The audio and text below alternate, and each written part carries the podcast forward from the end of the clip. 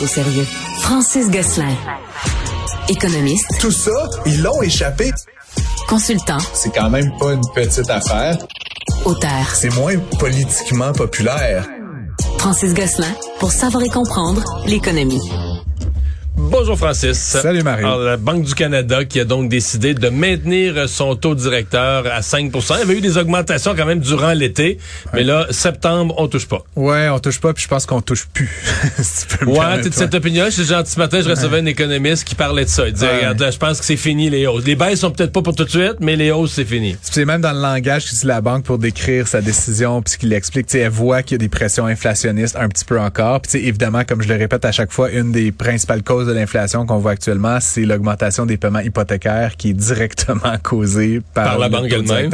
Euh, puis sinon, ben, il y a le pétrole, on va en parler dans une minute, mais qui a fait une petite remontée. Là, mais tu sais, ça n'a rien à voir avec les augmentations. Puis le pétrole, c'est un composant là, dans l'ensemble des, des, prix à la consommation. Mais c'est un tannant quand même en matière d'inflation parce que non seulement c'est l'achat à la pompe par l'ensemble des cas des citoyens, mais c'est les transports. Oui, exact. C'est le, transport des ben, marchandises. des fruits et légumes, des meubles, de tout ce qu'on achète. Et donc essentiellement, si le prix du pétrole augmente, ben ça fait que tu sais le, prix pour l'épicier, le prix pour le détaillant, il est un petit peu augmenté lui aussi, fait qu'il va refiler une partie de ça à sa à sa clientèle. L'autre aspect avec le pétrole évidemment Mario, c'est que c'est un bien en économie qu'on appelle inélastique.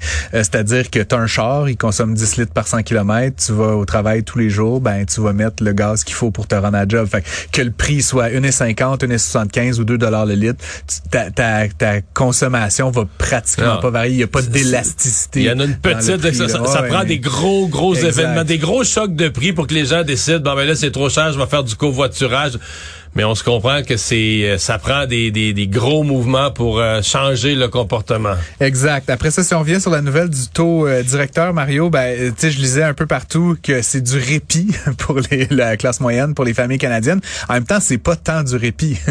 le taux reste élevé, puis il y a à peu près 40% des détenteurs d'hypothèques qui ont renouvelé leur hypothèque, ce qui veut dire que plus de la moitié des gens n'ont pas sont, pas encore entrés dans le dans le nouveau monde. Il y a encore des gens aujourd'hui qui payent deux puis 2,2 Puis dans la prochaine année et demie, ils vont se Quelqu'un disait ce matin, un collègue à TVA qui avait signé, euh, juste avant quelques mois avant la ben, pandémie, il avait signé un 1,95. J'ai eu ça, moi aussi, à une époque, Marius, ça, ça faisait plaisir.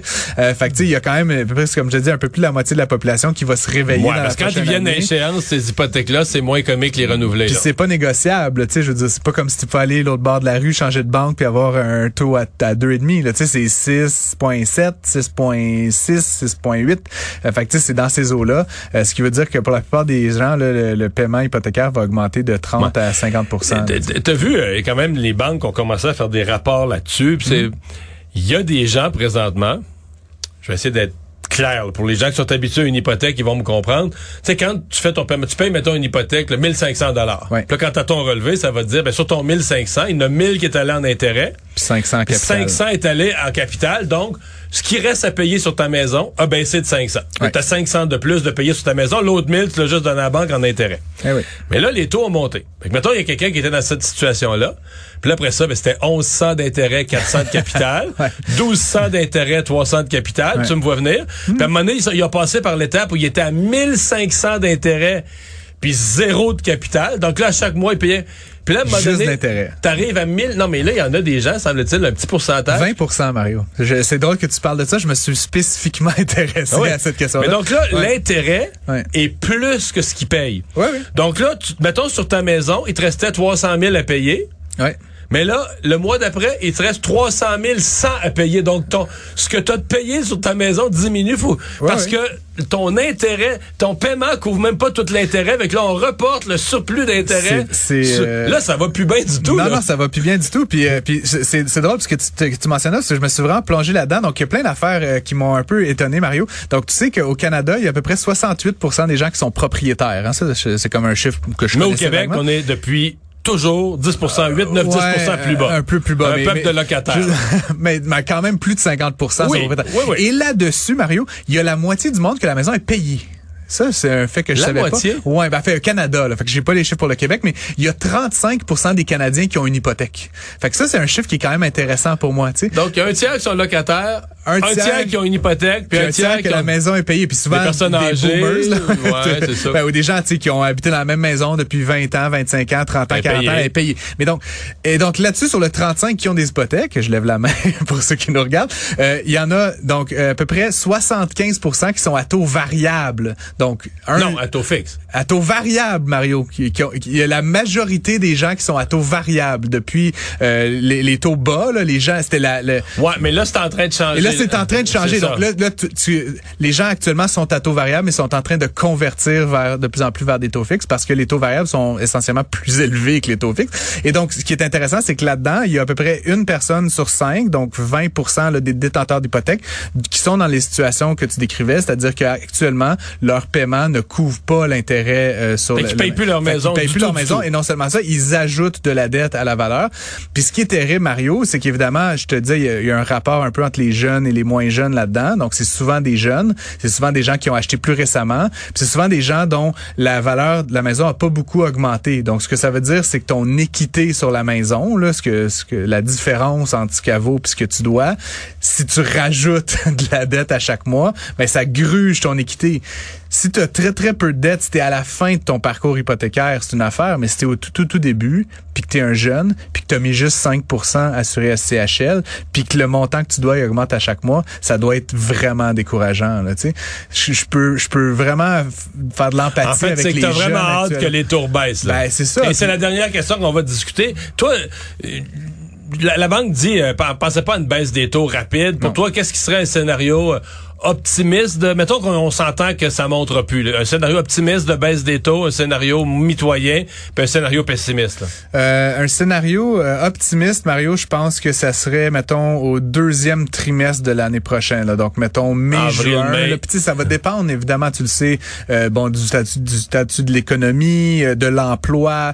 Puis, il y a plein d'affaires dans, dans l'inflation qu'on on en a parlé souvent, mais tu sais, le pétrole, on, on, a parlé, le conflit en Ukraine, euh, tu sais, toutes sortes d'histoires de logistique sur les microprocesseurs, etc., etc., qui quand même, ça s'est un peu calmé, là, toutes ces histoires-là. Ben, ça s'est calmé comme euh, toute l'histoire, là, que le transport, les containers étaient pris. Ben, c'est ça. Ça, au port de Montréal, ben, les containers, c'est tranquillisé. Il manque de job actuellement pour les, débardeurs au, port de Montréal. C'est, on l'a vu la semaine dernière. Donc, essentiellement, ce que ça veut dire, c'est que je pense que euh, les prix sont hauts, mais ils ne vont pas augmenter beaucoup plus et donc on est comme un peu sorti là, du piège de l'inflation. La banque va vouloir garder son taux assez élevé pour s'assurer que c'est fini, mais à mon avis, quand on va arriver là à 2.5, 2.4, elle va pas inutilement garder son taux élevé. Il y a eu des petites pressions politiques là, qui ont été lancées de part et d'autre cette semaine. Je pense pas que ça fasse peur à M. Maclem, mais je pense qu'il est quand même pas insensible au fait que ça fait souffrir l'économie canadienne. Puis M. Maclem, il y a une première job qui est de contrôler l'inflation, mais une deuxième qui est quand même d'assurer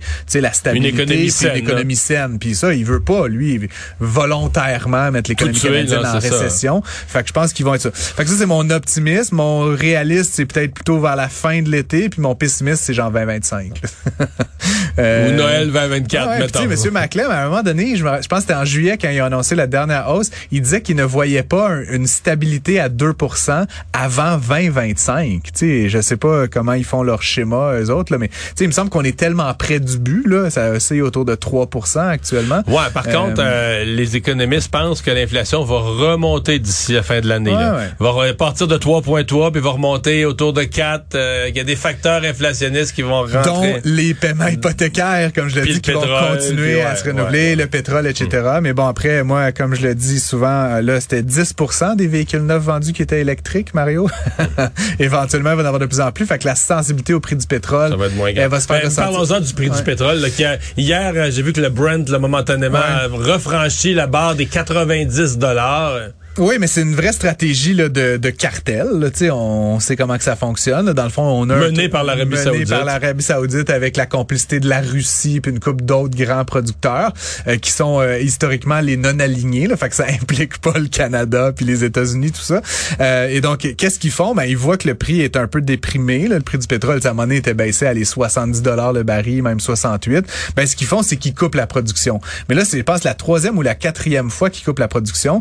Puis à un moment donné donné, c'est bien le fun, tu t'en fais moins, fait que l'offre et la demande, ça fait augmenter le prix. Mais à un moment donné, ces pays-là, ils ont besoin de cet argent-là. Tu sais, l'Arabie Saoudite, là, je veux dire, ils font pas grand-chose d'autre que ça. Euh, c'est pas comme si c'était une super puissance dans les microprocesseurs ou les jeux vidéo. Là, tu sais, ils font du pétrole. Fait qu'essentiellement, c'est diminuer la quantité, diminuer la quantité. Ben ultimement, c'est des c'est des amis de la famille qui ont plus droit à leur allocation hebdomadaire, etc. Puis ça, ça peut créer des, des hmm. problèmes. Je pense qu'il y a une limite à, à, baisser la, la, la, production. Puis de l'autre côté, les États-Unis, le Canada, plein d'autres pays qui ont euh, certaines réserves, eux maintiennent. Fait l'effet à la marge de continuer à faire cette stratégie-là pour le PEP+, elle a sa limite. Je pense qu'on est proche de cette limite-là.